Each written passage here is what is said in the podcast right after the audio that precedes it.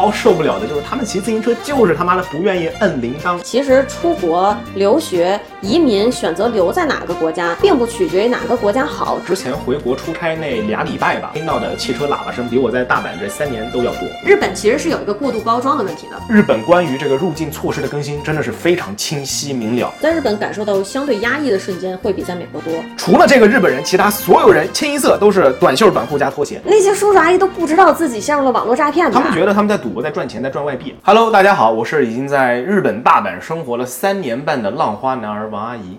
Hello，大家好，我是来日本也有差不多一年半的李叔叔，但是之前大概十多年的时间，其实我是在美国啊。我们今天呢，准备用这期节目来跟大家分享一下我们在日本遇到的各种各样的人和事吧。然后呢，试图用这些案例来分析一下日本人的怎么说呢，这个性格尿性。民族性格，民族性格，欢迎来到我们的海外夫妻档杂谈节目。这一期真真实实全是真事儿，每个都是我们自己亲身经历的。啊、但是呢，我要说一下啊，我们两个人呢，主要是生活在日本的大阪，也就是关西地区，主要活动范围也是关西地区。对我跟我的朋友们聊完以后，发现其实关西、关东啊，或者说日本每一个地方，它其实怎么说呢？文文化氛围啊，然后各种都相差还是挺大的。其实就跟国内很像，国内也是每个城市的人呀，每个地区的人呀，他其实从性格习惯上来讲都是有很大差别的嘛。日本虽然很小啊，但是就和散装江苏一样，它里面的各个县也是很散装的。然后县民与县民之间呢，性格也好，然后乃至是说话的方式和饮食习惯都会有很微妙的区别。不过我觉得我们今天要分享的这几个点啊，在我们分享的各种事例中，它本身就能反映出这些特点，它又是优点，它又是缺点。嗯，那咱们就开始吧。OK，我觉得首先第一个应该是很多人心中都已经形成的对于日本人的印象，就是日本人都很怕麻烦，同时也很在意周围人的目光。我觉得日本人的怕麻烦，源自于他们过于严谨，或者说不好听了，过于谨小慎微。严谨走极端就是谨小慎微嘛，谨小慎微的好的一面就是严谨嘛，对吧？嗯，我我觉得这是很相对的，他们自己很怕给自己惹上麻烦，同时呢又很害怕给别人添麻烦，最后导致呢就是他们会无视身边发生的很多事情，对对对同时形成现在这种非常社恐的性格。大家理解的日本人不想给别人添麻烦，真的只是其中一面，另一面就是自己很多时候也不想给自己添麻烦，觉得哎呀就是 man d o x i 对，嗯 m a n d o x i 意思就是怕麻烦，就是烦，好烦呀、麻烦哎呀，你这个事情为什么要找上我啊？如果没找上我多好啊！对对对，就就就是这种思想。对对对我就在前上个礼拜，我在一次外出的途中坐电车，然后当时呢是上班的高峰期。我上电车的时候已经坐满了人，很多人都站在那边，我以为已经没座了，结果一看，我看到前面有个双排座，居然是空着的，那我就不知道为什么没人坐，但反正是空着的，我就过去找那个座，结果我发现座上放着一个手机，手机屏幕还是亮着的，有人正在打电话给他。当时周围坐着好多人，他们看到我过来，两个学生模样的人还回头看了我一眼，因为他们就看了我嘛，我就立刻跟他们搭话。我问这个手机你们知道是谁的吗？他们说不知道。我说不是你们认识人，他们说不知道，不是。我说那是别人落下的，他们说应该是。然后我又问了前座和后座，啊，对我都问了前座，他们都不知道这手机是谁的。但是呢，我有问你们是大概什么站上车，他们说这个手机已经放了至少五六个站了。好诶，这很日本人。大概就是呢，这个手机的主人可能是从始发站上车就坐了一两站，他就下车了，手机直接从屁兜里面就顺势滑落，落在了座位上。周围所有人都看到了这个手机被落住，但是由于那个乘客下车的时候他们没有喊住他，或者是当时没有发现，对对结果车上就坐的人越来越多，站的人也越来越多，周围所有人都开始无视这个手机，然后也没有人坐这个座位。其实这件事情最奇怪的就是，你就是把这个手机拿到列车员那边能费多少事儿，而且对日本人也不会觉得这个捡手机的日本人是在偷或者怎么样的，我觉得应该不会这样觉得。对我从这个事件里，当时就看到了两点。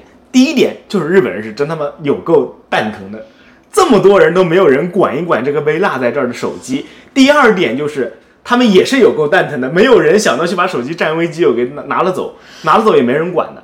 对，我觉得这件事儿最妙的点就在于你不能单纯的用日本人的怕麻烦或者冷漠或者社恐或者任何一个词来形容他，最后能形容这件事儿的，就只能用一个很复合的词——蛋疼。对，确实就很蛋疼。然后我做了什么呢？我在 A 站上的车，行驶到第二站 B 站的时候，我就直接拿起这个手机就下了车，周围也没有人阻拦我，我也没有告诉他们我要干什么。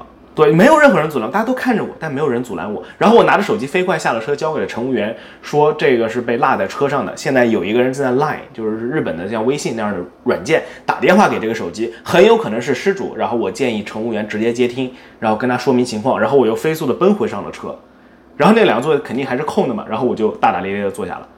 我坐下之后也没有人问我我刚刚去干嘛，这手机去哪儿了，就很有趣，很有趣。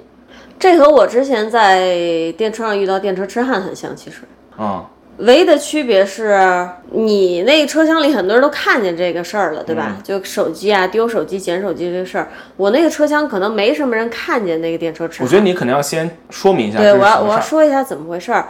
我有一次在早高峰去上日语课的路上，看到了电车痴汉这个行为吧。当时因为是早高峰，车上的人确实很多。我上车以后比较幸运的找到了一个座儿，正因为我坐下了，所以呢，我的视线基本上就是在大家的这个腰部上下，对吧？嗯，我就会看得很清楚。然后我又喜欢在车上东看西看的观察周围的人，不像可能大部分早上晚上上下班的人，他就低头玩个手机，我就看。然后我就发现背面的那排站着的人有一个中年男的。当然是背对着我这边的，他的裤子就在非常有规律的动，嗯，有规律是一个重点啊，嗯，所以他多半不是在挠他的蚊子包或者干啥的。我当时就觉得这绝逼是一个电车痴汉了，然后我认为他是在对着他前面的一个妹子在做怪事情，他前面那个妹子是背对着他，自己应该是百分之百不知情的，嗯嗯，就发生了这样一件事儿。那最后我是没管这个电车痴汉，原因也是在日本这个环境里。在一个早高峰的电车上，想管电车痴汉，它是有非常非常多的问题的。最大问题就是你如何证明他是在撸管儿？你不能证明，不能证明就不能逮捕。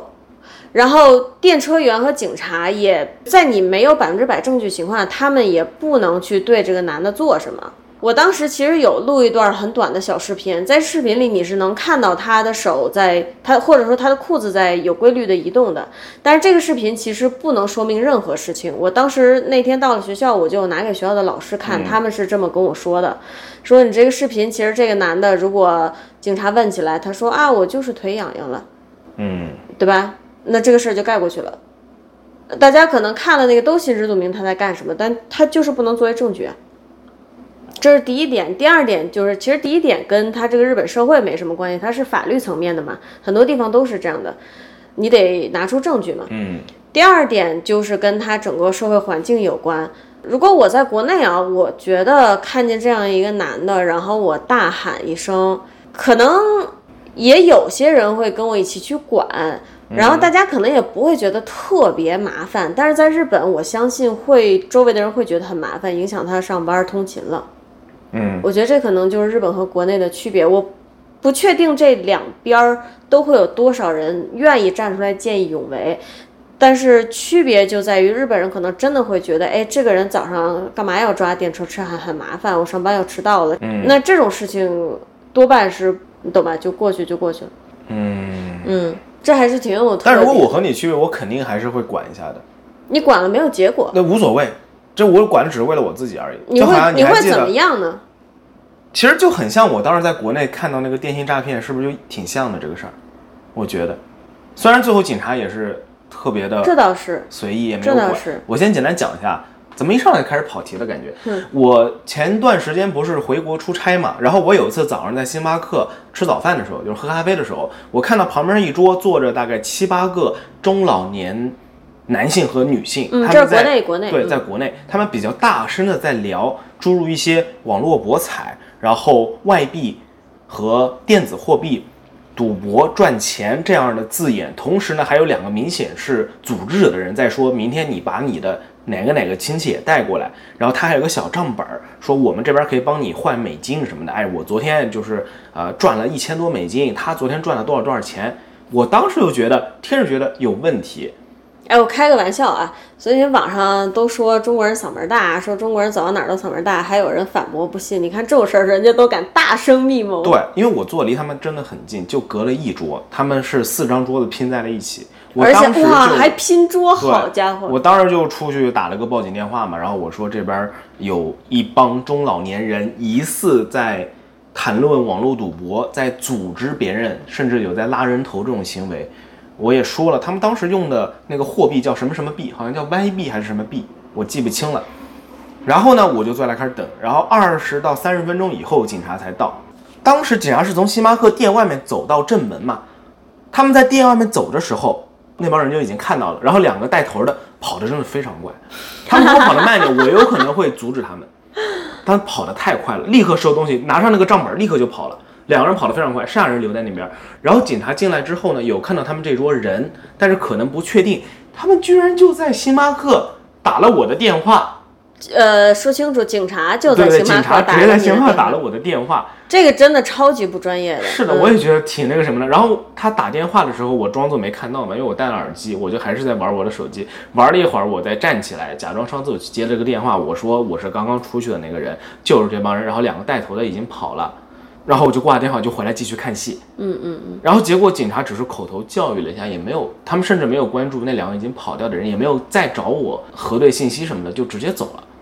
其实我当时还没有特别在意这个事，是过了两天之后，我和另外一个呃在国内干公务员的一个朋友聊天的时候，我提起了这个，并且我提起这个货币好像就是叫 Y 币还是什么，他说这就是网络诈骗和赌博，他们全都是使用的这种电子加密货币。进行的交易，实际上是用人民币换成美元，然后去参加这个网络赌博，然后涉及诈骗。有的人是真赌博，但是国内现在用人民币换美元这么简单的吗？是换成电子货币，再用电子货币去换，是这么一个东西。总之嗯，但是就是这么一个事儿。那虽然最后这个事儿也没有结果，但我第一时间肯定会报个警的。无论如何，哦，如果是我，哪怕没结果，我也想看一看，你让他不爽也是好事儿，对吧？情况不太一样吧？你那个情况，我可能也会报警。嗯，不过那个事儿挺有趣的，因为后来警察走了之后，他们就开始大叔大妈们开始激烈讨论，到底是哪个傻逼报了警。我就坐在他们旁边，全程围观，没有一个人怀疑到我头上，因为他们肯定觉得那个报了警的人肯定报完警就会走。不是，你都在搞这个诈骗了，为啥会这样？是这样，那些大叔大妈那些大叔大妈只是被骗的人，他们只是被骗的人，只有那两个领头的，他们是很专业，跑得非常快。那些叔叔阿姨都不知道自己陷入了网络诈骗吧？他们觉得他们在赌博，在赚钱，在赚外币。我的天呐，他们就觉得自己在简单炒个股。对啊，是啊，他们就是这么想。然后他们最后归根结底，他们得出一个结论是：刚才在我旁边有一桌坐了两个带小孩的阿姨，他们觉得是他们报的警，因为警察来之前，他们带着小孩就走了。这也太离谱了。总之，咱们回到我们的主题哈，嗯，其实日本人除了这个这个怕麻烦啊，像刚刚李叔说的，遇到这样的事件，很有可能他们发现之后也并不会做出什么反应。但是我倒觉得啊，现在我见到的日本年轻人还是挺怎么说呢，挺积极的吧。遇到各种各样的事情，还是会行动的，会动起来的。比如呢？见到很多，比如我之前有次坐电车下楼梯，前面一个呃中老年人腿脚不便，就感觉要栽下去了，突然一脚踩空，然后三个青少年小伙儿直接人墙就架起来了，就很快，哦反应很快。然后包括在那个咱们家旁边的地铁站，呃，前两天天很热的时候，我看到一个妈妈推着那种日本的妈妈车，后面放小孩那种车嘛，嗯然后旁边围了三四个年轻人，两男一女，在干嘛呢？就是拿着湿毛巾什么的，在给小孩弄什么。我后来才意识到，对，应该是中暑了。妈呀当然我过去的时候，他们已经在互相鞠躬了，就已经在散掉了，因为小孩后来醒了。啊，然后有个人拿着湿毛巾还给旁边的那，就是那边旁边有个卖便当的那个店，他们好像是问店里借的湿毛巾。哦，然后包括还有就是在家门口遇到过老头儿骑车摔倒，然后不会是同一老头吧？这个事说起来我就觉得好搞笑。我也遇到过一个爷爷，然后骑车摔倒。反正就这种事儿见的也挺多的，但是我见到的会挺身而出，会主动去帮助别人的，反应特别快的，还都是年轻人。啊中老年人大部分都，我觉得也不会特别的管这些事儿。我觉得日本的，咱们就说关西这边中老年人和年轻人的区别，就是年轻人可能会见义勇为，但是中老年人会搭讪。会搭讪，对，一个是热情，一个是帮助，不太一样。对，我也觉得可能确实不太一样啊。日本人还有一个让我觉得超受不了的，就是他们骑自行车就是他妈的不愿意摁铃铛，这也是我最不喜欢的一点。哎，我觉得老难受的。我之前有一次，我们家需要换那个灯，然后我从那个公司借了个梯子，那种折叠的小梯子带回来，我是拿在手上的，还有点宽，有大概一米出头。嗯，然后我在等红绿灯，后面一个阿姨。也是骑着自行车带着自己小孩儿，他就是不按铃，从我旁边真的是很惊险的蹭过去，我觉得特别危险。万一我当时，我当时转个身，梯子一横，他们这一车就得翻了。日本人就是这样，嗯，然后就是不愿意摁铃铛。我觉得这件事，日本人和中国人特别走极端，日本人是打死不摁一个铃儿。中国人是无所谓，我就滴你，无论是汽车鸣笛还是自行车。那自行车我不知道现在怎么样啊，反正我小时候，话说都九十年代了，还是挺多人骑个车就急急急，我就我靠，我这摁铃摁死你。时代已经变了，大人，现在大家都是骑电瓶车，然后电瓶车喇叭可以发出像汽车那样超高分贝的叫声。哦，那我倒不知道。不过我这次回北京感觉还好了，北京现在被人骂的最多的主要还是啊，真假的？对，其实我这次回北京没有觉得鸣笛的问题很大，但是啊，但是北京其实好像是全国交通状况比较差的地方。那肯定啊，车这么多。我说的是从交通礼节上啊，所以如果北京甚至都已经开始减少鸣笛了，可能全国范围应该都还好吧。反正我的直观感受就是，我之前回国出差那俩礼拜吧，我听到的汽车喇叭声比我在大阪这三年都要多。我在北京真的觉得还行。你说实话，因为我们家门口就是条主干道，嗯，我们坐这儿录节目，就压根儿就没听到过外面摁喇叭。对，日本人摁喇叭真的还挺少的，嗯哦。然后说了刚才那个，我插一句，说到日本的年轻人会见义勇为，然后老人会跟你搭讪这件事儿还挺真实的，嗯，也是之前我不是遇到一个老头儿骑车摔倒了，然后去扶他的，就是刚好一男一女两个二三十岁的年轻人。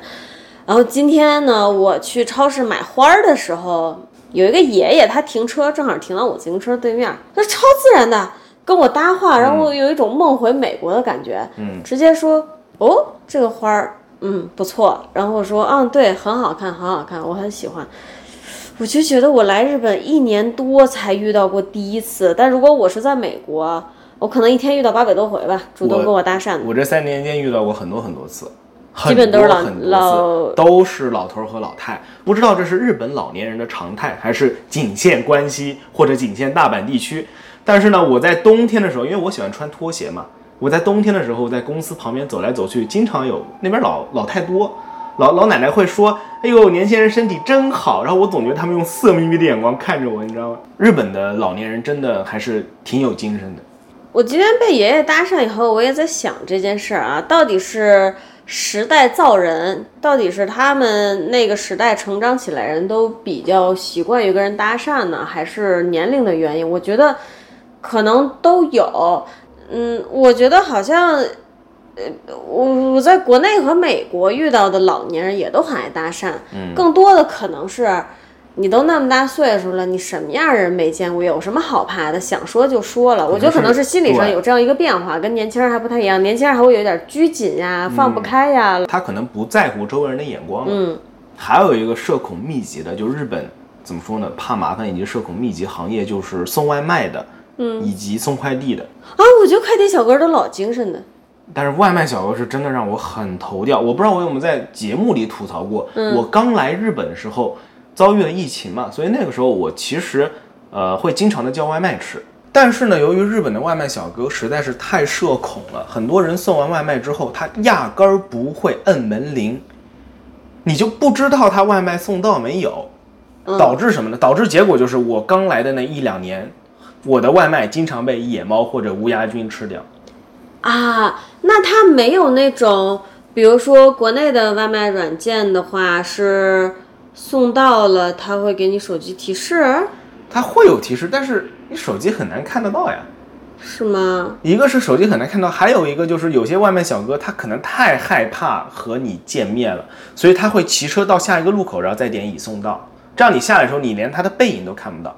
好哎哎，这种时候，我给你讲一个特别好。我今天看一个帖子，关于内向和外向的人。嗯，有一个妹子，她去图书馆，然后她说图书馆人超少的，所有位子都是空的，但是有一个人进了图书馆，就坐到了这个妹子对面。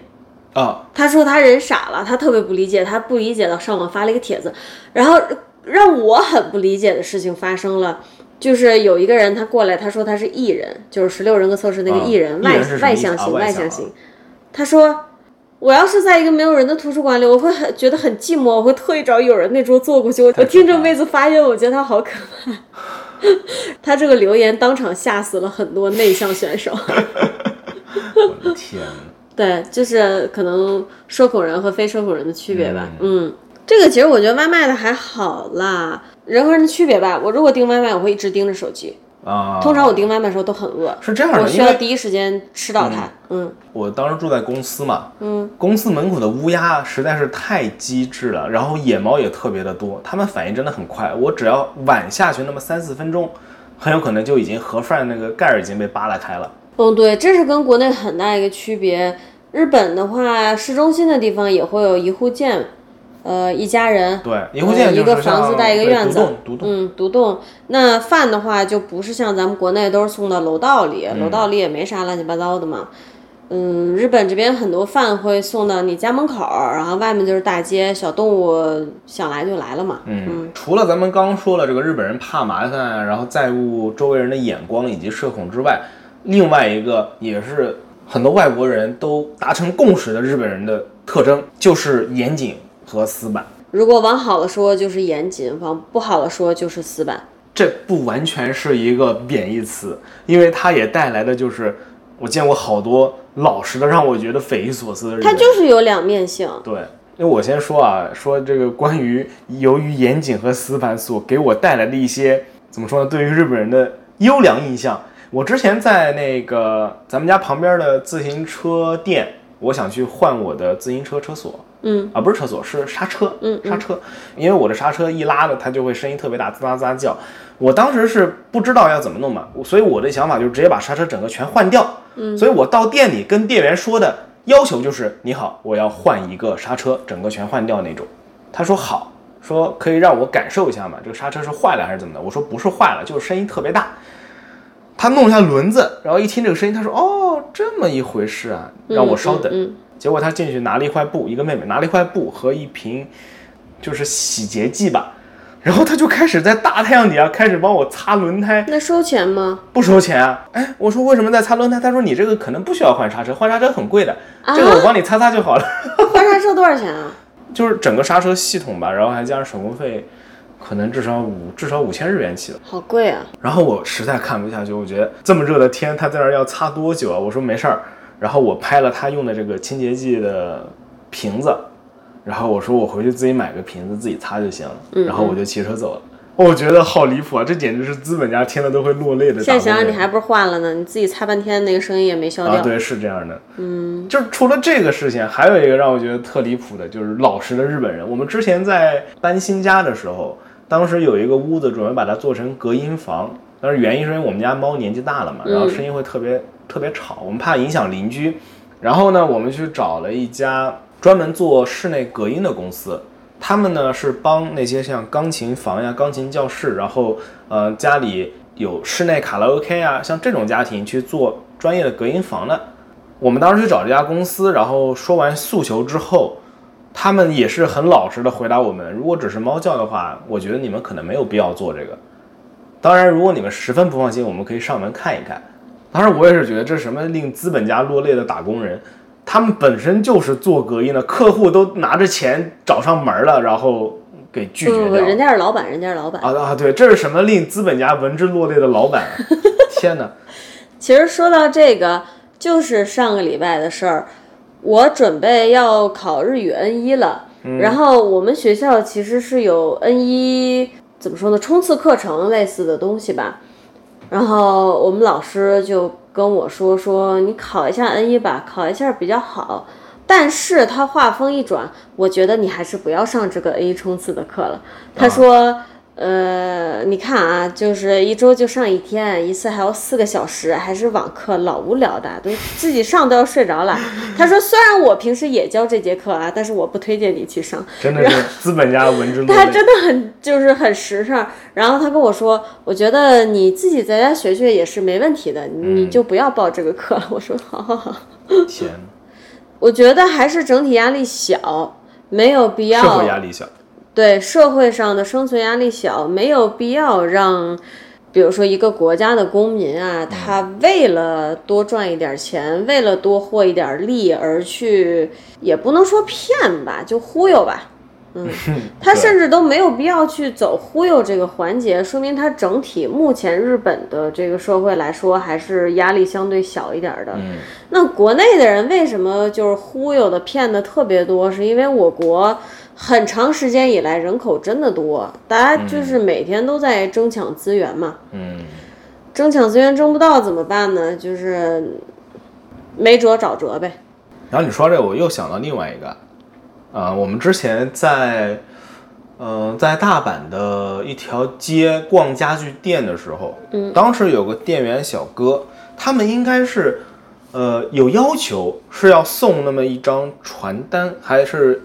一个啥来着？他反正有个什么文件忘了给给我们哦，对对对对，那个是最牛逼的一次，那个可以说是日本人这个严谨的性格发挥的最牛逼的一次。因为实际上是什么呢？我们有留我们的联系方式的，是留了电话号码，也留了邮箱的。他这这个文件完全可以。事后发个短信给我们，或者是扫描之后通过电子邮箱发给我们，或者是打个电话跟我们说您下次什么时候有时间可以来店内取。他居然进行了一条街的跑，在一个红绿灯前面追上了我们，他跑了有大概四个街口，而且当时是日本的夏天，还是挺热的，大白天，我都惊呆了，我操！我说这个小哥从哪儿跑过来的？而且而且还有一点就是真的很日本人的点就是。日本人是不会隔着好几条街喊你的。对对对对对，他不走到你脸上，他都是不会近身的叫名字的。是的。所以，因为他一直跟不上我俩，他又不能喊，因为喊的话会影响到周围的人，然后他就一路跑一路跑，哇！对你说到这个，我真的又突然想到，在日本街头还有一个看不到的东西，就是大声的呼喊其他人的名字。反正也挺绝的吧？这个是给人印象非常深刻的一件事儿。嗯，而这件事儿你也不能说它好与不好吧？我觉得挺难评价的。对打工人来说肯定是不好啊！为什么我要跑这么远呢？对啊。但是他自个儿可能都没这么觉得，他觉得他就应该这么做。是是这样的。今天咱俩骑车出去的时候，我在后面大概隔你半条街的距离，我喊完你以后，立刻脑子里就动了一下。哎，我不应该在当街这么大声喊，因为周围没有，不是说周围，就是整个日本。嗯，可能都没有人会没事儿就这样隔着半条街喊。那对于我这个外国人来说，现在都已经接受了这种想法。日本人肯定更是根深蒂固的，从小他就是想着，因为我周围没有人会当街隔那么远大喊，所以我是不可能做这件事的。啊，其实也是有的，我有见过日本的爷爷奶奶就这么大喊的。啊，好吧，爷爷奶奶是另外一种。对，爷爷奶奶和小朋友都是会这么做的。然后刚刚这些，我感觉是关于日本人的严谨所给我带来的一些还行的感受。对，还行的感受。当然也有一些不是特别行的感受，就是如果你违反了一些规矩呢，日本人会比较严厉的来告诉你，你不能这么做。我们之前有在一个旅游区玩的时候，因为周围全都是街道，然后咖啡店，然后购物的那种饰品店。有我吗？有你啊，就是中崎町。然后呢？然后我们拐到一处感觉很好看的一个巷子里。哦，我也要说这个事儿。对，然后拐进去拍照去。它其实是在中旗厅那边的一个。居住小区一样吧，当然它的规模肯定比国内的小区小很多，里面可能也就二十户人到头了。看起来是一个小巷子那种，对，然后绿植种的很，它里面真的好好看，而且不是那种高级小区的好看，是很老很有日本昭和风味的那种好看。然后里面其实住的也都是一些可能独居也没啥钱的爷爷奶奶，只不过那个外面真的弄得比较就是有风味。我很喜欢拍照，我就带着手机往里走走走啊，拍拍。我也没有拍人家的门牌号，我拍的都是街上的布景。然后这时候有一个爷爷走出来，很不开心，他真的老不开心的。然后跟我说说这里不可以拍照，那意思就是这里是私人住宅区。他说的其实没有错，只不过因为他的态度很差。就是很死板的那种老头儿，对，所以你听了以后感觉会很差，你就觉得好像被人顶撞了呀，或者怎么样的，但其实也没有，他说的是都是对的。你从逻辑上来讲，他说的都是对的。私人住宅不应该去拍照，外人甚至不应该进去，这是很合理的。还有跟这个比较类似的事儿啊，我们家旁边不是有个加油站嘛？它是在一个转弯口。这正常来说啊，我也知道，就是我骑自行车或者走路，我应该从外面的人行道走，我不应该穿过这个加油站。但是他那个人行道做的有点拐嘛。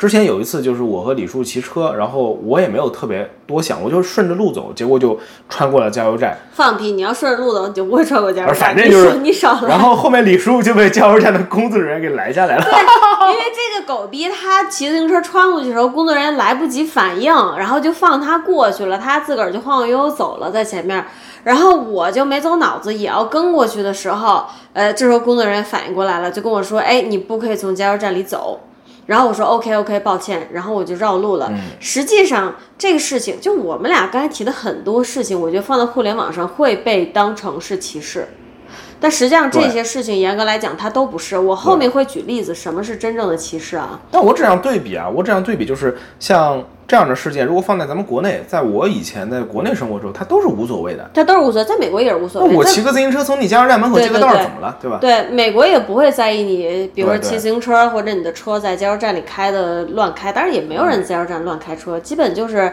买点零食、买点水、加个油走了。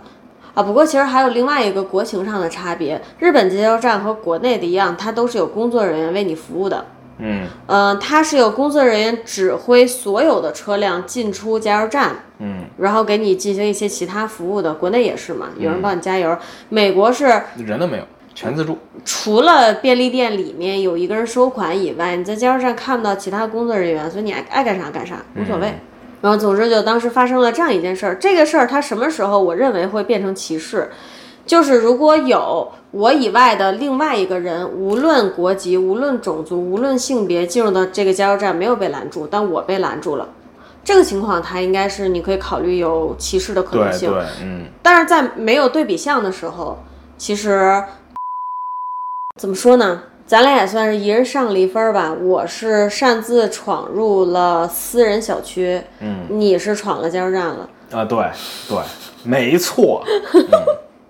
疯狂上分儿，那但这其实不算是日本的严谨让人很难受的地方。很难想到，真的是由于严谨让人很难受的地方，因为有啊有啊，但是很难在节目里说清楚。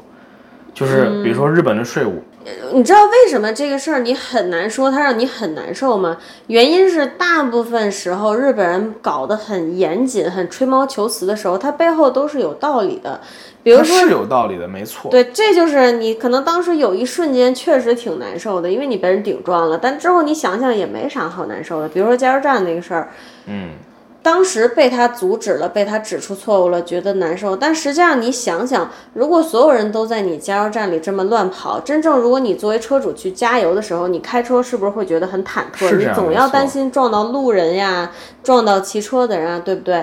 但是当加油站的人开始管理这个秩序的时候，至少说你作为车主进去的时候，你就不用担心这个，对吧？就就这么一个道理。可能真正的能让来自中国的。移民也好，留学生也好，感受到日本社会的严谨与一丝不苟的是什么地方呢？是过来之后所面临的各种各样跟政府有关的手续。这个你能真的感受到，就是日本人是一丝他妈的不苟啊！但是呢，和咱们国内有点区别的就是，日本人他们会把你每一个手续要做哪些流程，准备哪些材料，在网上都写的一清二楚。大部分都可以直接下一个 PDF，就是。勾选表下来，你就按照里面一条一条全都准备好，你就去就完了。包括我们李叔叔在来日本的时候带猫过来，一点一点特别清晰，特别轻松。虽然有很多中国人会在这里开类似的机构帮助你做这些申请，但实际上只要你能看懂日语。我可以打包票的告诉你，完全可以自己去操作，很简单。对，而且让我比较震撼的一件事是，当时我们要带猫从美国飞日本的时候，我是没想到你为什么可以联系到他们官方的人，然后他们还会一次次回你邮件，我甚至有点不理解这种事情啊。你说到这个对，确实，当时我是有直接发邮件到羽田机场的宠物检疫部门，然后他们呢直接配了一个工作人员给我，嗯，我后来是除了发邮件，我还直接给他打过电话，问哪些东西，他回的非常清晰，一二三四五六七八九，你要准备所有东西，很方便，让我非常舒适吧。呃反正这个我挺震撼的，就是说会配工作人员这件事儿，还有联系得到人的这件事儿。与之对比的就是，呃，我们把猫带到美国去的时候啊，其实是从国内出发的，其实美国它的这些官方网站上也像日本一样写的很清楚，而且它其实没有日本这么繁琐。嗯，但我认为美国的问题在于办公慢吧，对，尤其是车管所。我觉得我们可能大部分留学生或者移民都被怎么说呢？车管所是的，教训过。而且其实我自己在美国车管所办手续的经历是，他网上写的东西有时候更新的不够快。我只有那么一次，我按照网上准备的材料，然后我真正到了面对面办手续的时候，他跟我说缺东西，嗯，然后要等很久，预约要预约十年，办事情要办二十年，太可怕了。我用我的个人经历来简单点评一下中国、日本和美国政务手续这方面。日本它更像什么呢？工序特别的多，但实际上员工效率是挺高的。但是由于工序非常的多，导致这个时间也不算快的。嗯，不过，你可以在网上看到所有这一条条工序，而且我觉得他它给你的指示非常明确。而且我觉得它更新的是比较到位的。对嗯，当时在疫情期间，日本关于这个入境措施的更新真的是非常清晰明了，你不需要任何的系统知识，你不需要顾任何的像日本叫行政书士啊这样的人，你自己就能看得懂，很方便，很方便。你的前提是会日语，对啊前提是会日语但是它也会更新英语版，所以会英语也可以。嗯嗯，那么美国是什么呢？美国就我觉得工序并不复杂，对对对，有点简单粗暴，挺美利坚的。不过由于员工办事效率太他妈的低啦，摸鱼。导致要等非常长的时间。对对，国内其实我觉得工序也不算复杂，甚至比美国都要简单一点。国内跟美国、日本最大的区别是它的不稳定性。国内很多地方都是这样，今天一个说法，明天一个说法，官方网站上的东西，实话说，我觉得也不是很直观。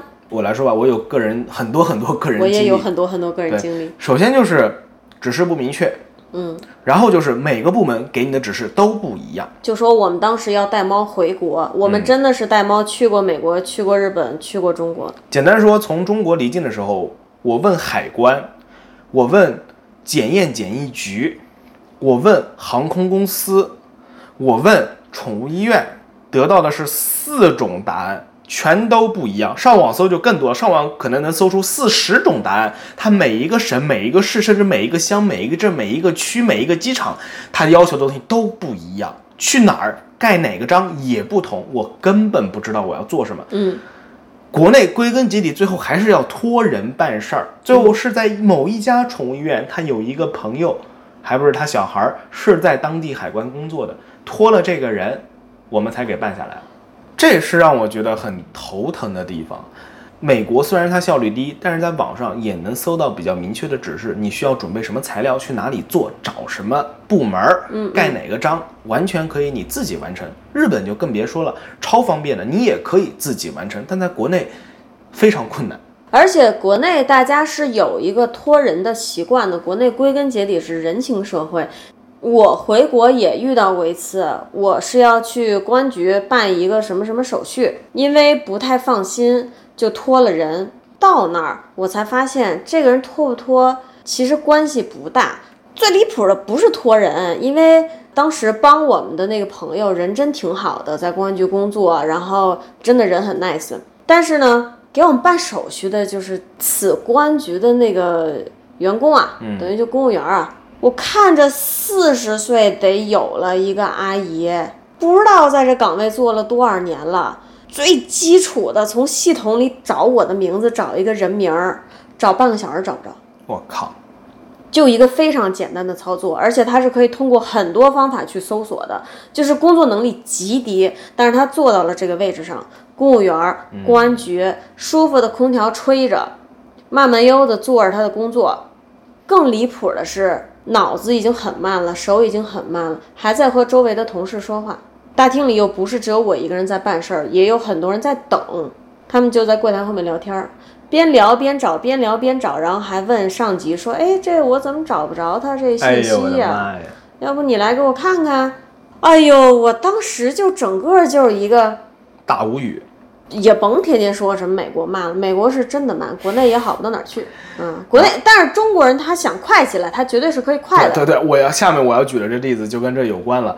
我当时呢，我的第一个驾照是在美国考的。回国的时候，我想弄个国内驾照，我本来以为我要再考，然后我听我朋友说，在他们那个省份那个市可以拿美国驾照去换，我就想知道，那么在我老家能换吗？我上网搜了一下，然后我就觉得就是闯入了重重迷雾之中。大家都说是的，可以换的，要么就是他们的朋友有换过，但是没有一个人告诉你去怎么换，嗯，去哪里？，哪个部门怎么换。你用大脑想，肯定应该是车管所，没错吧？用屁股想可能也是车管所吧。嗯一，开始我是想独立完成这个操作的，我打电话给车管所，他们根本说不清楚。官方啊说的是好像确实是可以的，他说你上我们车管所网站查一查吧。还有还能查到吗？对，我就上车管所网站，有个屁，根本没写。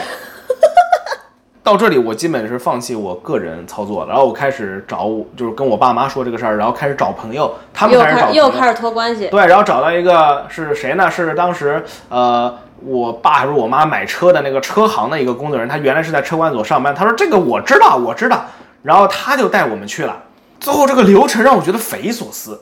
他是带我去车管所做了一个国内考驾照的一个体检，嗯，在车管所里面旁边有个小屋，是做体检的，就是测色盲啊，然后视力什么的。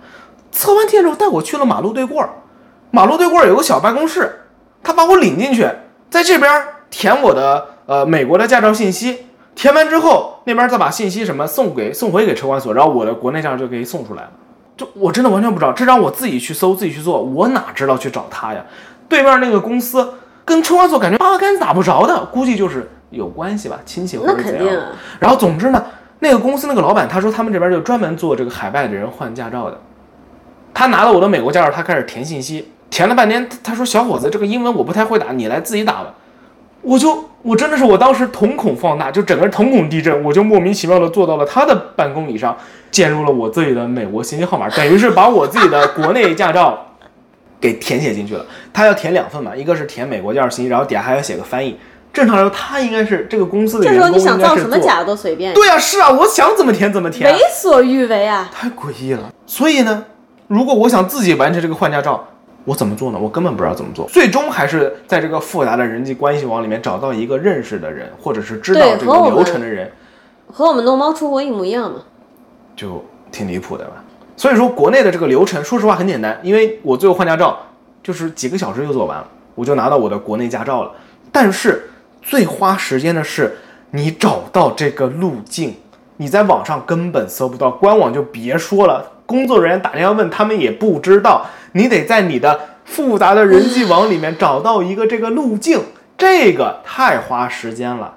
其实刚才我们聊的这部分内容，最终我的感想是什么呢？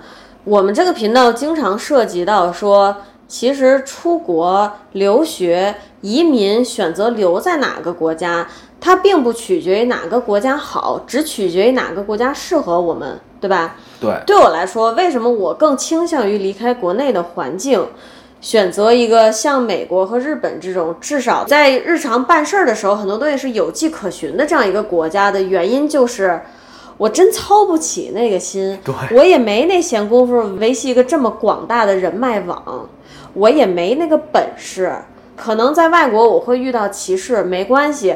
我在外国遇到歧视的频率可能是半年一次，而且我会当面怼回去，这件事儿一天就会结束。但是在国内，一年要办多少事儿，我要拖多少人，有多少人会来找我，我不知道，这是我最吃不消的一点。我想说的是，我也特别理解那些特别喜欢中国的人，我真的特别理解。绝对我有个朋友，我有个朋友，这人和人爱好不一样你听我说，我有个朋友，他家里有个阿姨，我忘了是他的姑姑还是他姨了，真的是神通广大，就是天天在家里打牌搓麻将，然后认识各行各业的女人们和他们的老公。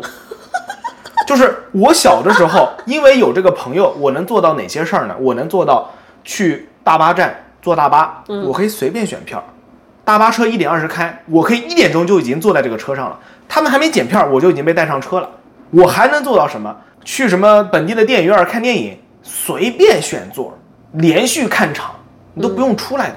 就包括这种，还有什么很多餐厅，你根本不用订座，你进去刷脸或者打个电话就行，然后记账啊这些，就特别方便，你知道吗？无数的特权，无数的特权，就是特权。我特别理解那些就是一家人都住在某一个地方城市，然后住了几代人的朋友遍及城市的每个角落，你知道这过得有多爽？我真的很理解。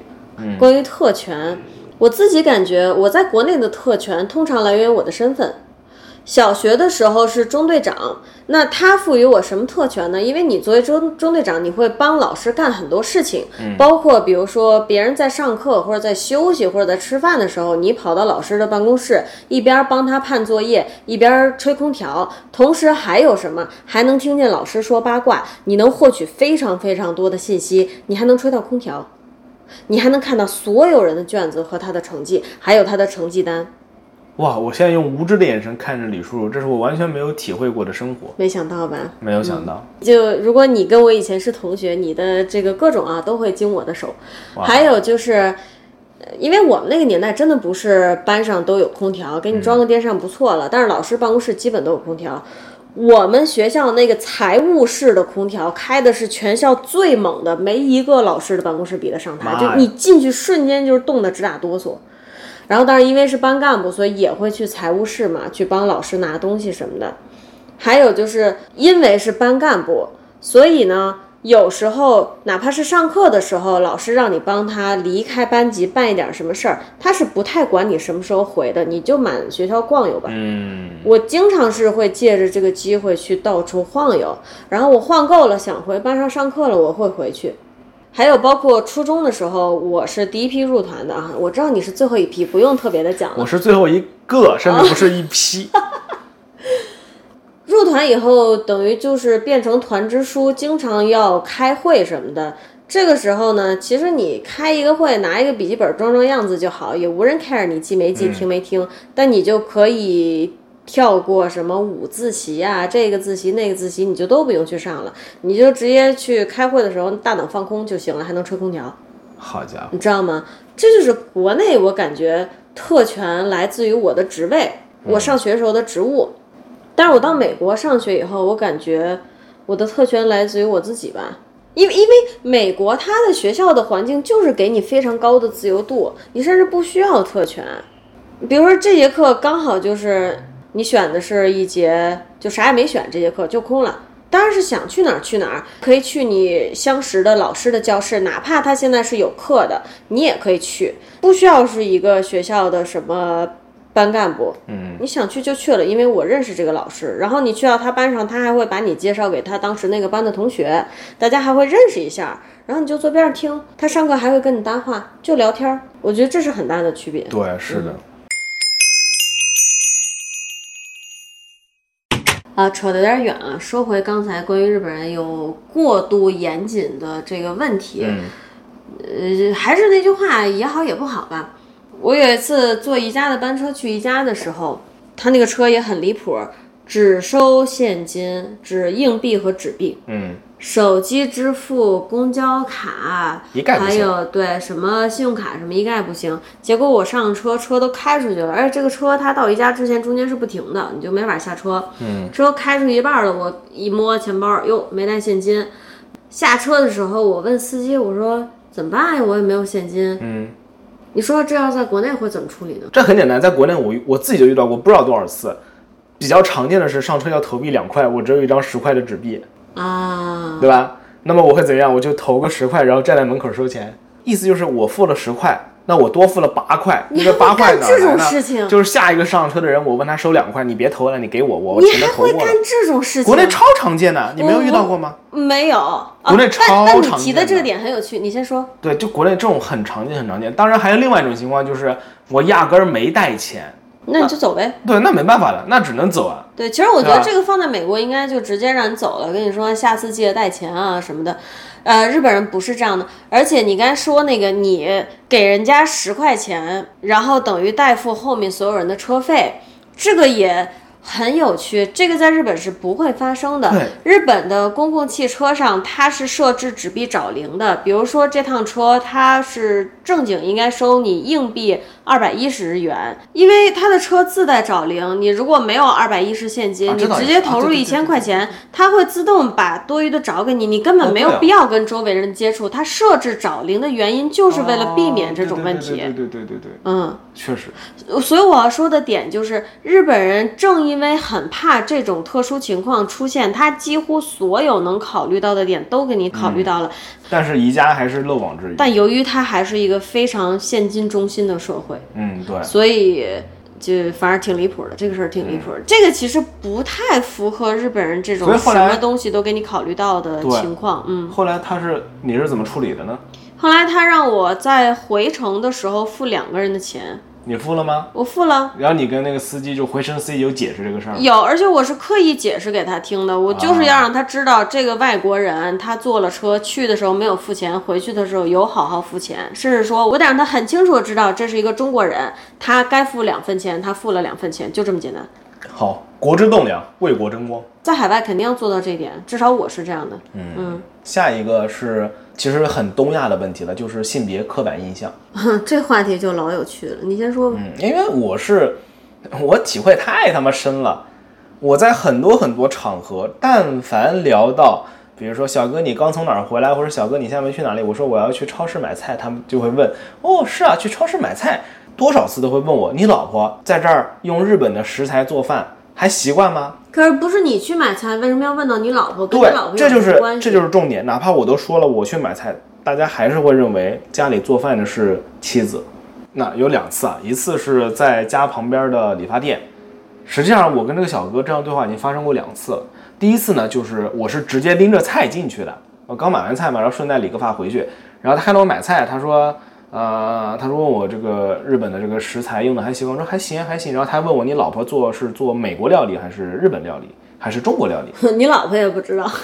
我说我老婆不做料理，我说我家里是我做饭，当时反应就是哎，就是日本人拉这么长的对对对，哎。哎，估计非常罕见，你知道吗？不过我有意识到一点，是我最近才意识到的，可能当代的日本年轻人都不怎么做饭了。看到咱们家邻居没有？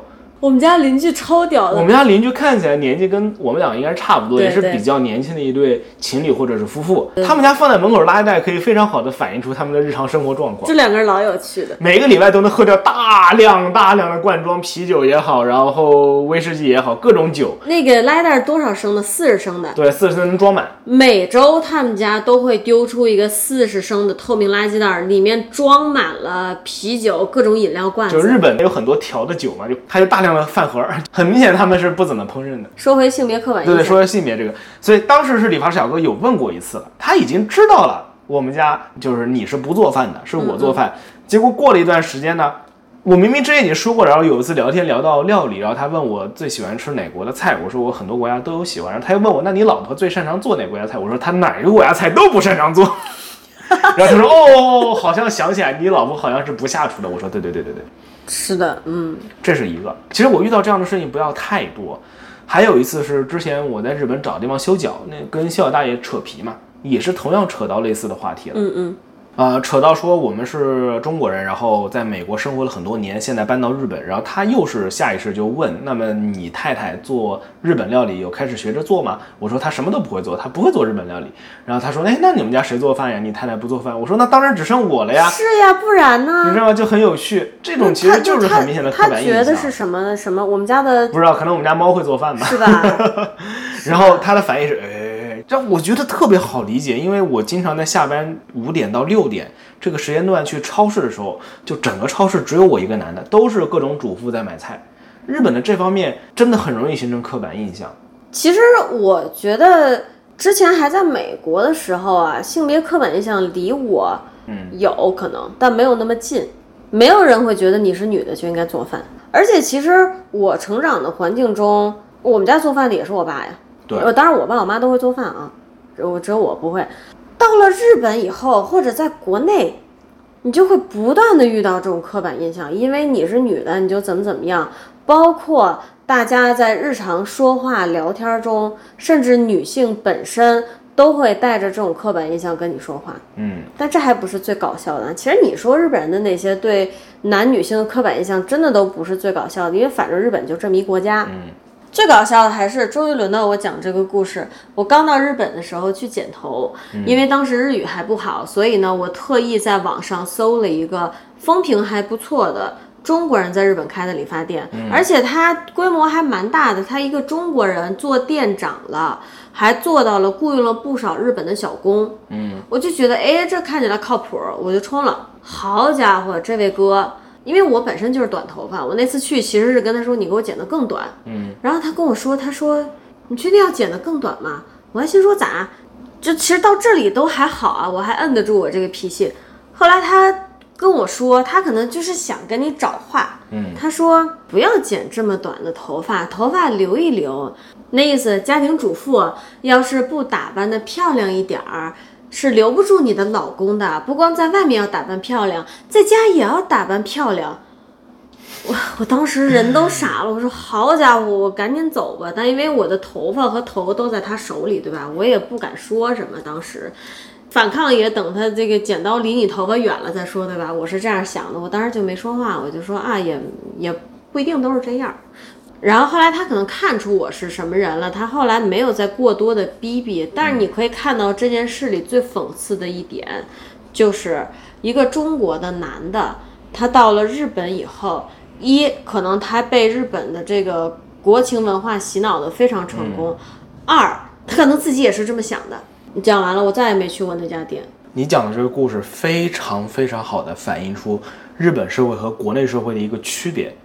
日本人和中国人，他们可能都会觉得女性应该在家做饭，但是中国人会告诉你女性应该在家做饭。包括之前我提到的这个剪头的日本小哥，以及给我修脚的日本大爷，他们听到之后都是哎。觉得惊讶，但不会说你不应该做饭，做饭应该是你老婆干的事儿。你这个男的怎么能做饭？他们不会再有下一步的任何谈话了。对对。但是中国人不会，中国人会建议你，他们会给你提建议。你这个男的，你在家里你不应该做这些家务，是应该你老婆做。你都赚钱了，你干嘛做这个呢？对，这就是这就是中国人没有边界感。这个边界感不局限于排队的时候紧贴着你站，嗯，还有就是说他不断的侵入到你的生活，但实际上。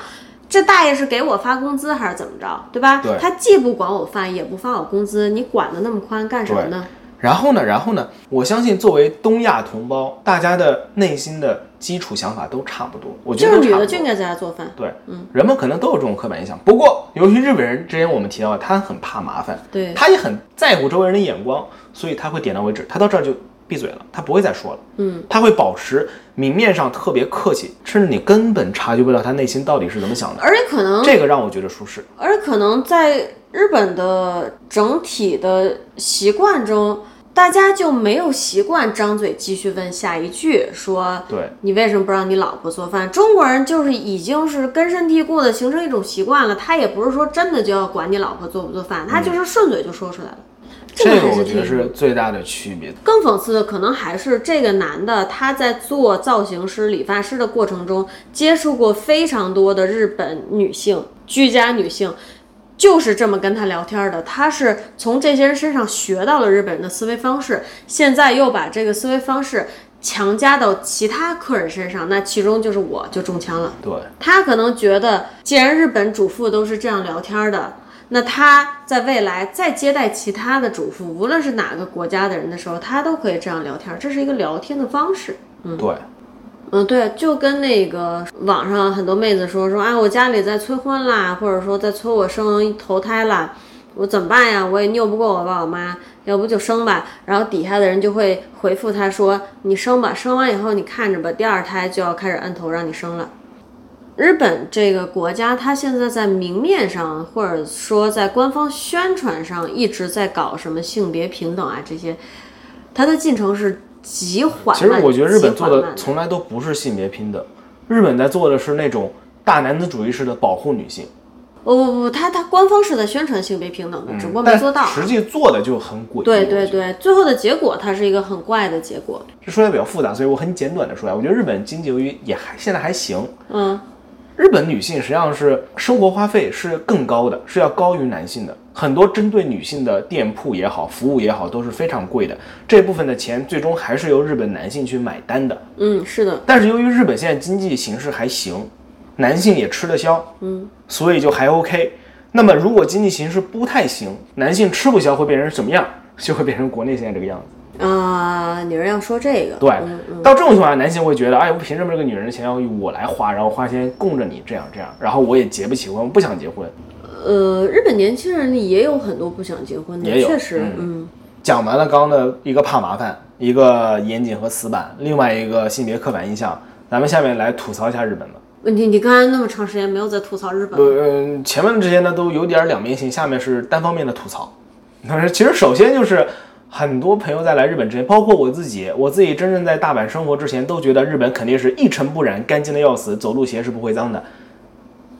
怎么可能？对，是啊，实际上当然并不是你在想啥？只有那些旅游区是真的可以做到这一点。你在说什么？旅游区才做不到这一点，人流量大、游客多的地方是最脏。但你知道我之前去东京迪士尼的时候，那个街道干净的。迪士尼是不一样的。呃，是外面那块街道。就是迪士尼周边那一带，它也是迪士尼管的啊，是这样的吗？是的啊，我操，怪不得干净的离谱，我靠，真的离谱。大阪的话，就是那几条主干道周围还是挺干净的。大阪是越是新斋桥什么这些地方，客流量大的。人流量大的，然后游客多的地方就越脏，非常非常的脏。对，然后还有就是看你生活在居住在哪条街道，有很多街道是脏的有点离谱的，能很轻松的看到呃小强啊，还有小老鼠杰瑞啊。但是也有很多地方是非常非常干净的。那我觉得日本干净要归功于一点，就是它空气质量还不错。然后，比如说跟中国的。北方对比，北方不是一到春天就下土吗？嗯，日本因为它没有这个顾虑，所以它整体还是会干净不少。我觉得，我之前有一个亲戚来日本的时候，他做了一个让我觉得又中肯又感同身受的一个评价。他是开车二十多年老司机，他说啊，虽然我们住的酒店周围感觉街道也没那么干净。但是他看到高速上的车，他觉得日本还是挺干净的。嗯，原因是他自己开车开很多，他知道开完高速有车会很脏，会刮很多灰。但是呢，他看到高速上车一辆一辆都很干净。日本的车辆确实是高速上下的车看着都很干净，没有那种落土的现象。而且还有，我在出国之前，在国内穿鞋很容易就会脏，但是出国以后，包括我在美国和日本，我的鞋确实脏的会慢很多。然后日本还有一个比较离谱的，就是在室内呢，它是很多场合都强行要求你换上室内鞋的。我举个比较我自己感触比较深的例子，就是我去健身房，健身房是需要你换鞋的。美国和中国都没有这样的规定，对国内没影响的。美国确实直接穿着运动鞋溜达着过去，然后直接上器械就可以了。嗯，日本呢是必须要求你换鞋，里面穿那双鞋得是一双室内用运动鞋。对，然后它最麻烦的点是。比如说，我们去京都玩儿，然后去参观京都那些很有名的寺庙，这里是让我最头痛的点。因为比如说你去个温泉呀，你去个什么健身房啊，拖鞋它还有一个地方给你搁。嗯。但是那种寺庙是因为你可能入口和出口不在一个地方，所以呢，它门口还会给你发塑料袋儿。脱了鞋，把鞋放到塑料袋里，拎着你的鞋参观，一路拎到出口，对对对，然后再把鞋穿上，再把你的塑料袋扔掉。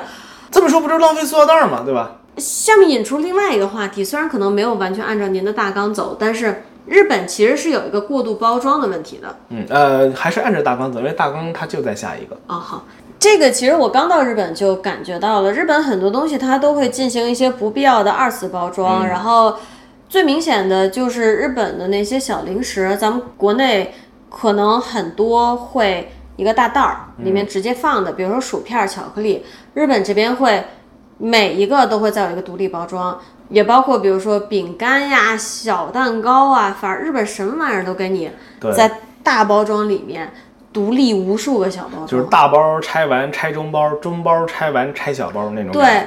日本很多零食看着可能袋儿挺大的，实际上里面容量并不多，而且还会进行很复杂的二次包装。它实际上用掉了很多塑料，我觉得是非常不环保的。对，嗯，这其实我特别讨厌日本的一点。就日本，它就你不觉得它这个在这方面显得很就很冲突吗？是在超市买东西的时候，它都会告诉你塑料袋收费，然后非常推荐你使用自己的购物袋。那经过我我这种像家庭主妇般，有时候一天会去三次超市这种超强频率观察下来，大部分日本人真的是百分之九十日本人都会自己携带自己的购物袋。哦，对我也会。对，他们是不会使用这个超市提供的塑料袋的，在这个方面非常的省塑料袋。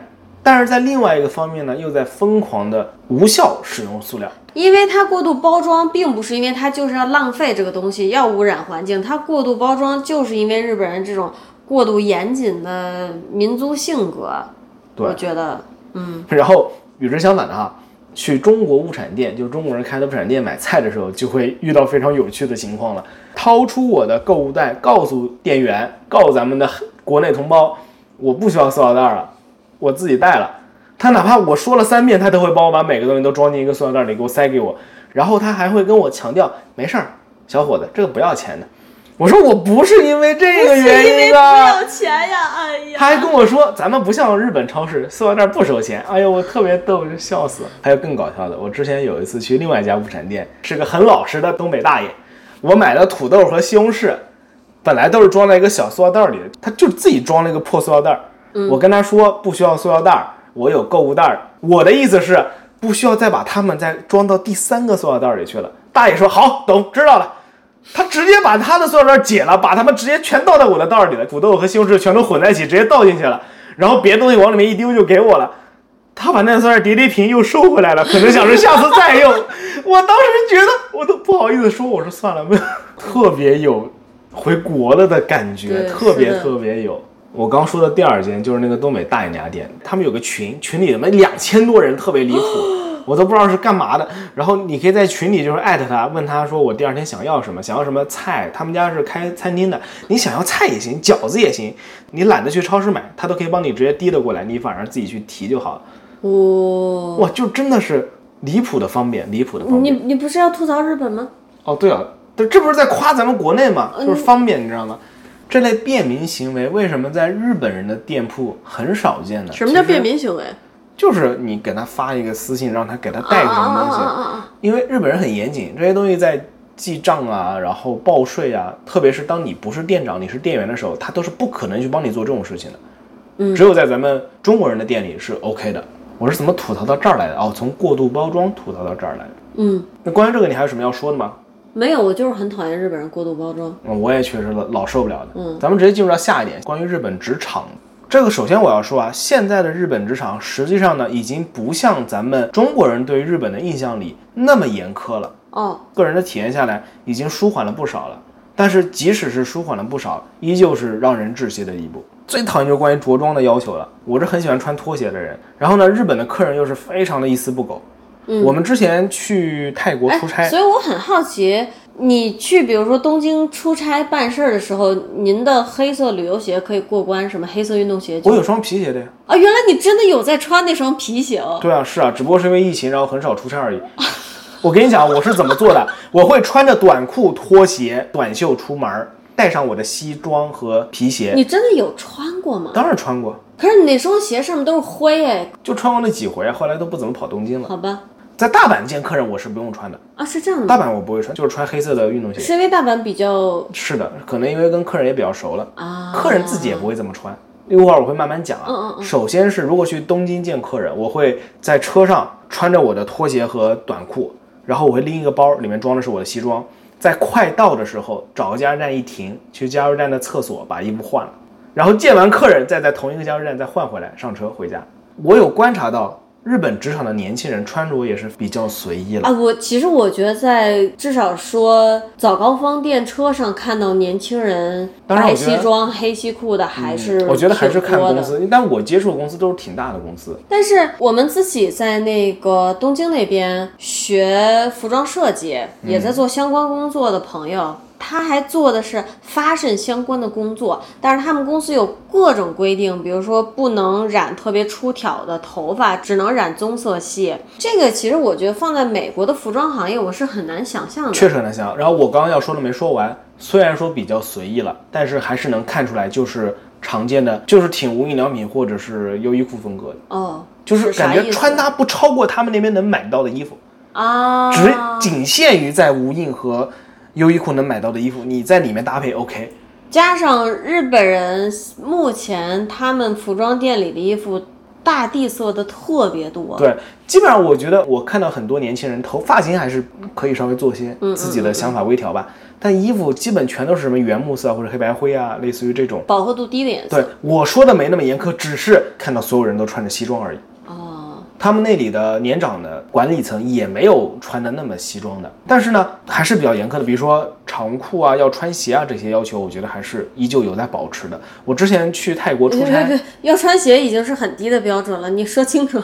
呃，要穿能覆盖脚面，就是不能穿拖鞋这种吧。对，但是其实之前不是我们还跟老爸发生过争执，他说其实国内你出去办事儿啊或者工作啊也不能穿拖鞋啊。国内我还真不知道，我只知道我的朋友们有些在互联网公司或者是在大城市，嗯，现在挺随便的，但是也不是所有公司都这样的吧？这个没法一棍子打死吧？当然，跟国内比，日本肯定是严苛的多得多的。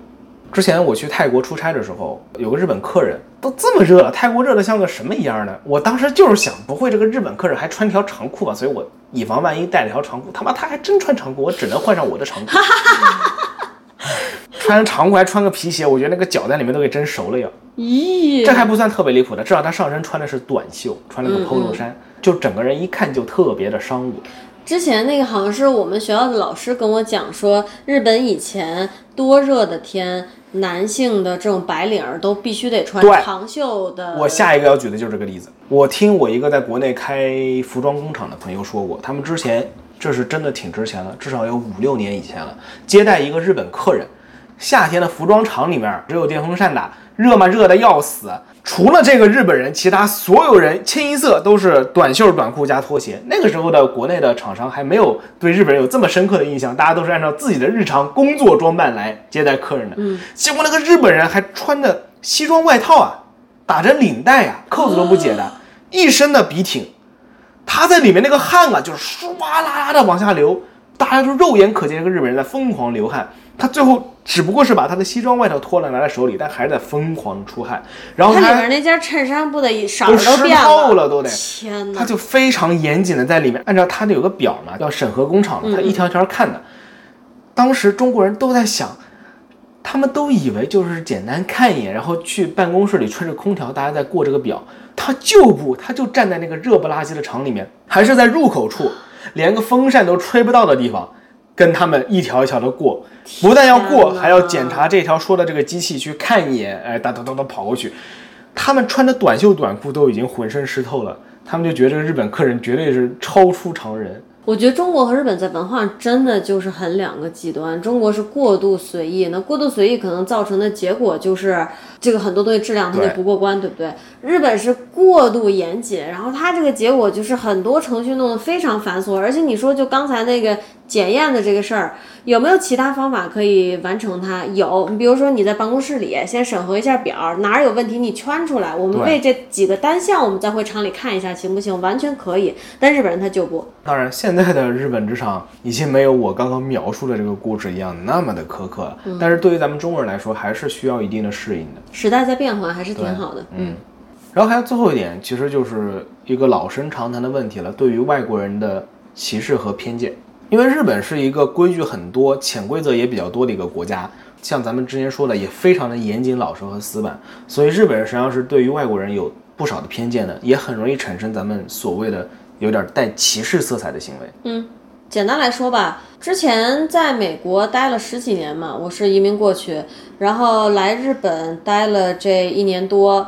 我在日本这一年多，自己感觉遇到过两次我会判定为歧视的行为，而且如果大家常听我们的节目会知道，我这个人对歧视其实是比较不敏感的那类人。嗯，我在美国碰到的真的很少，当然它可能跟我一直在加州有关系。加州人总的来说，他的人口构成是非常杂的，肤色很杂乱，而且它整体的可能是美国最开放的几个州之一，嗯，所以遇到歧视的机会肯定也会相对少。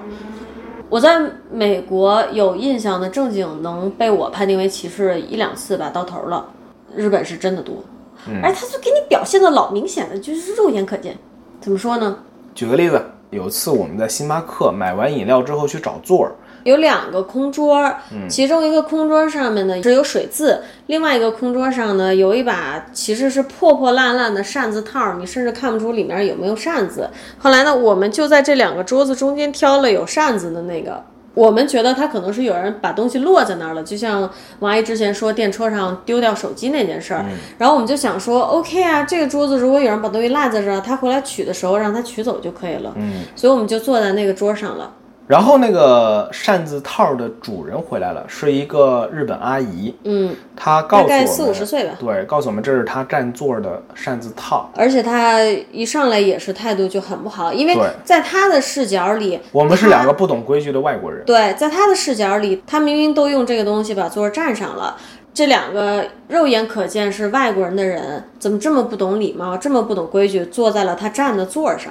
对，然后呢，我们道歉之后，告诉他以为是别人落下的，不知道是他占座的，然后我们就搬到了另外一桌。对，然后让我觉得比较诡异的地方来了，他后来又找到我们，特地找过来，对他特地找过来，特地找过来，然后告诉我们，如果是如果你们认为这是别人丢的东西，要交给服务员，交到前台。这里其实我觉得还是歧视意味挺重的，因为他明显是带着情绪回头来教育你。他为什么要教育你？因为他觉得你是，他不会觉得你是一个日本人，他会觉得你是一个不懂规矩的外国人。这不懂规矩很重要。他认为。他在日本这个有秩序的社会里生活的很好，突然有外国人来打破他的秩序了，让他的生活发生了变化，他很不满。这里我觉得最好笑的一点就是，是他说的无疑是正确的。如果你觉得这是一个失误，你应该把它去交给款台，让款台保留。但是这个东西是他放在那儿占座儿的。如果我们真的把这个扇子作为失误处理，放到了这个款台，他这个座儿不就白占了吗？对这是最好笑的一点。其实我对于这个扇子套交给款台这些，我都不是特别在意。为什么让我觉得遭到歧视？是因为他当时是用一种教育别人的态度，他心里认为我们是完全不懂这方面规矩，完全不讲礼貌的。他是先入为主的把我们看作了这样的一类人，所以进行了这样的教育式理论输出。但其实我们通常在外面，如果是自己的错，都是挺礼貌的，道歉肯定是会有的，也不会跟他。我们在外面从来不跟人发生冲突。但是但是啊，我并不觉得我是作为中国人受到了歧视，因为我不觉得我有任何表象能让他觉得我是个中国人。我看起来只不过是一个亚洲人而已，啊，我并不这么认为啊。是吗？亚洲人是很容易能分清其他亚洲人是哪个国家的，尤其是东亚这边儿。啊，嗯，并不是说我认为大家能很清楚的分清，就证明我有证据说这个阿姨她是立刻分清了我们两个是中国人，于是才歧视中国人。这个道理不能这么讲。嗯，她是不是认出我们是中国人？有这个可能，而且可能性很高，但是我们没有证据说他是因为中国人才歧视。对，还是那句话，这个事儿如果发个某书，对吧？说我们作为中国人被歧视了，那立刻又是流流量密码了。嗯对对但是呢，你确实很难分辨他到底是因为是不守规矩的外国人而做这些事，还是因为他单纯的在针对中国人。而且他多半是一边认出了你是中国人，想说这帮中国人怎么这么不守规矩，一边在内心最深处还连带骂了所有的游客，觉得这帮游客真讨厌，不局限于中国人。所以这个东西其实也没必要去掰扯它。我就是很不满意他这个教育我的态度。那关于这个话题，还有什么别的想补充的吗？呃，那倒没有。总的来说，我在日本受或者说感受到有被歧视的瞬间，确实比在美国多。在日本感受到相对压抑的瞬间会比在美国多，而且我在美国待的时间真的很长。嗯，每天都是像一个快乐的傻子一样，确实。我想的比较有趣的，如果我在那次星巴克的时候，还是像两年前那时候顶着光头，怎么看都不像个好人，这个那个阿姨姨还会说话可能不敢说话吧？我觉得嗯有可能。还是最近太像好人了，确实嗯还是把头发剃掉吧。我明儿就去纹一个花臂。可以，那就更骚了，好吧？你也剃回光头呀？啊，咱们这期吐槽真的非常多啊！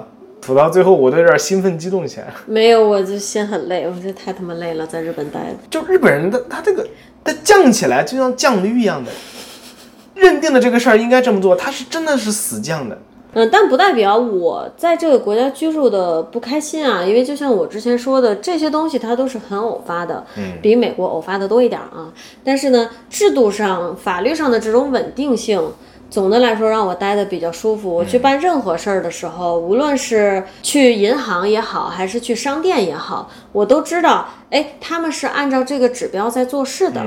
这个是让我很舒服的一点。而且还是那句话吧，每个国家、每个地区，甚至是每件事、每个人都有自己的优点和缺点，而且很多时候这同一个点，它就会。